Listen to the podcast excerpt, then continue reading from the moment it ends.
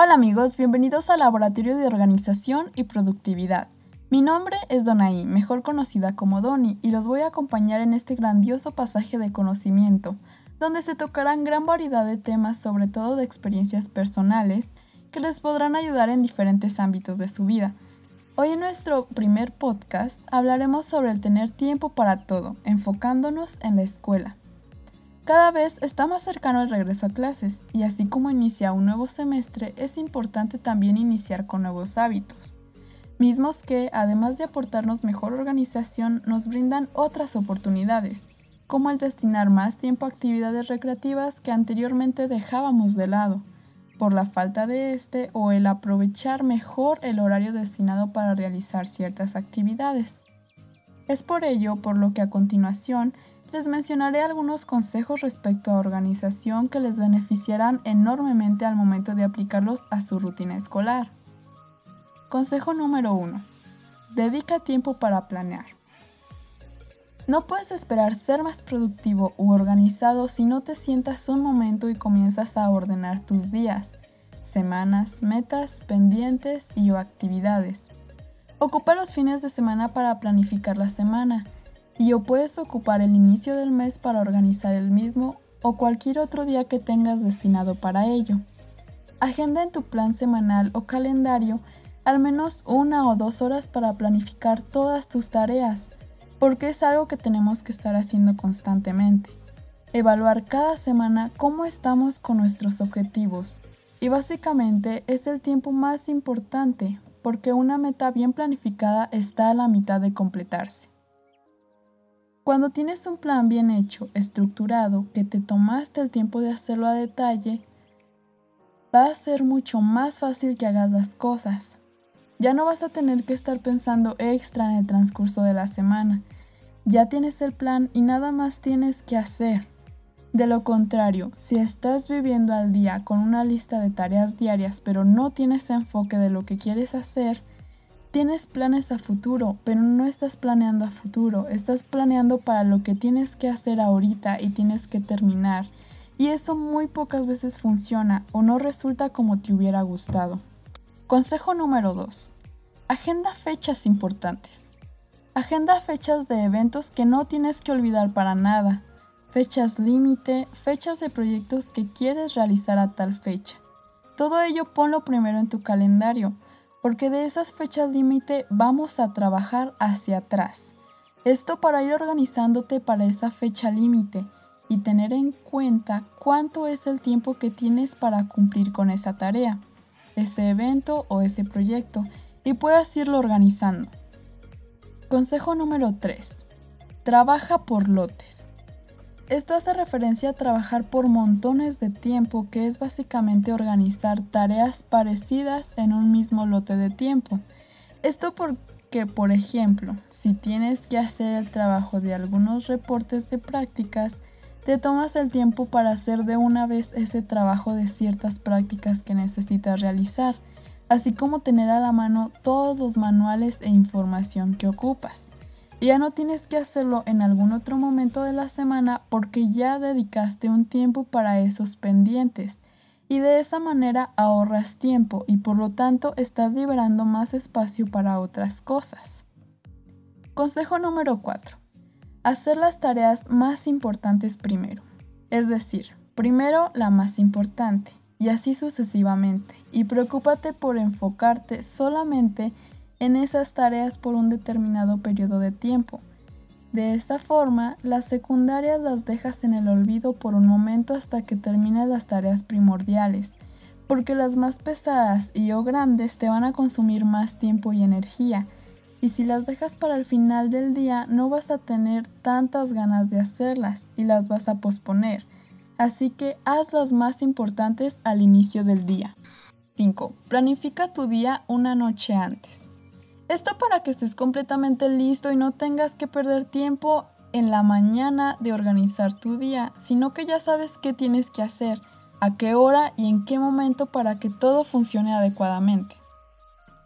En cuanto a las carpetas, un buen consejo es sustituir los cuadernos por carpetas de anillas. ya que éstas te dan la facilidad de agregar cuantas hojas quieras o sacar las que no necesites, sin necesidad de estar arrancándolas como se haría con un cuaderno estándar.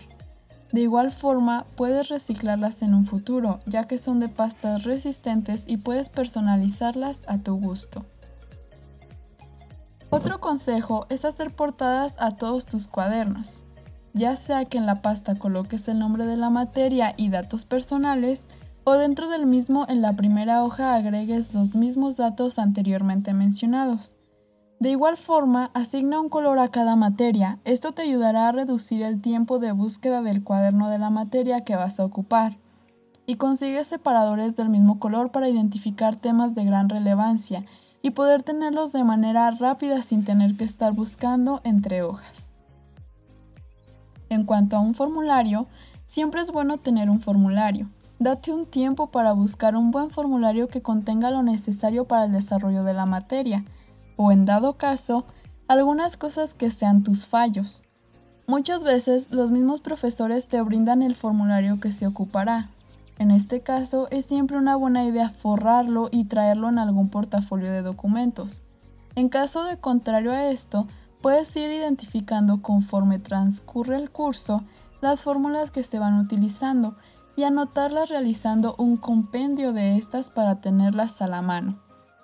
Bullet Journal Escolar. Realiza un Bullet Journal escolar que básicamente es un cuaderno organizador en el que se encuentra todo lo relacionado con el semestre. Incluye dentro de él apartados que te parezcan importantes, como lo es el semestre por cursar, horario de clases, donde asignes un color a cada materia y te resulte más sencillo identificar a la materia por color. Fechas importantes como pago de colegiaturas, exámenes, mini exámenes, parciales, congresos, exposiciones, entregas, proyectos, etc. Añade también una hoja de códigos, donde incluyas los enlaces y códigos para reuniones de las materias. Asigna un código de colores para cada materia. Realiza un directorio en el cual incluyas el nombre de la materia, el profesor que la imparte, el contacto por el que te puedes comunicar con el maestro, ya sea un número de teléfono o correo electrónico Realiza también un calendario de cada parcial en el que coloques los meses que abarca el mismo y por medio del código de colores asignado anota las fechas de entregas próximas importantes que no debes olvidar según el color de la materia. Y por último realiza una planeación semanal en donde coloques las tareas diarias y esa es una idea sencilla de un bullet journal escolar, aunque cabe resaltar que lo pueden modificar de acuerdo a sus necesidades o a lo que les parezca benéfico en su mayoría. En cuanto a la tecnología, en estos tiempos de clases en línea considero que una gran herramienta es sin duda alguna la impresora, puesto que en esta actual modalidad los profesores nos hacen llegar gran cantidad de material de apoyo por medio de documentos de lectura como Words y PDFs. Por lo tanto resulta cansado y tedioso el tener que pasar la información a mano, la cual muchas veces es importante tener en cuenta para exámenes. Es por ello que el tener una impresora, además de ser más sencillo y rápido el trabajo, permite tener a la mano y en letra legible y entendible la información. Otra herramienta súper importante que siempre debes tener a la mano es la calculadora. Por muy básica que sea, esta siempre te ayudará en la resolución de gran cantidad de problemas. Un consejo que te doy es que trates de conocer en su gran mayoría su funcionamiento, Muchas de ellas tienen una amplia cantidad de aplicaciones que pocas veces sabemos poner en práctica. Un último consejo que dejo es el tener una carpeta electrónica con el nombre del semestre y dentro de esta carpetas con los nombres de las materias que cursas durante el semestre. Esto para que dentro de ellas vayas guardando todo el material e información que esta modalidad en línea permite tener. Así tienes más información digital en cuanto a trabajos y tareas que debes entregar y a los documentos de los mismos temas. De igual forma, les quiero recordar que los consejos que hago mención aquí son los que a lo largo de mi vida académica he implementado junto con muchos más, y se los comparto porque a mí me han funcionado y por lo tanto considero que a ustedes también les pueden ser de gran utilidad. Sin embargo, es decisión suya si implementan o modifican alguno de ellos para su vida diaria. Espero que les haya gustado mucho este primer podcast. Recuerden que cambiar su vida para bien solo depende de ustedes. y sus acciones dan el resultado del esfuerzo, dedicación y pasión que le pongan a las actividades que realizan. Los invito a que me sigan acompañando a lo largo de estos episodios que vendrán en un futuro y a darle un buen giro a su vida. Nos escuchamos muy pronto. Hasta luego.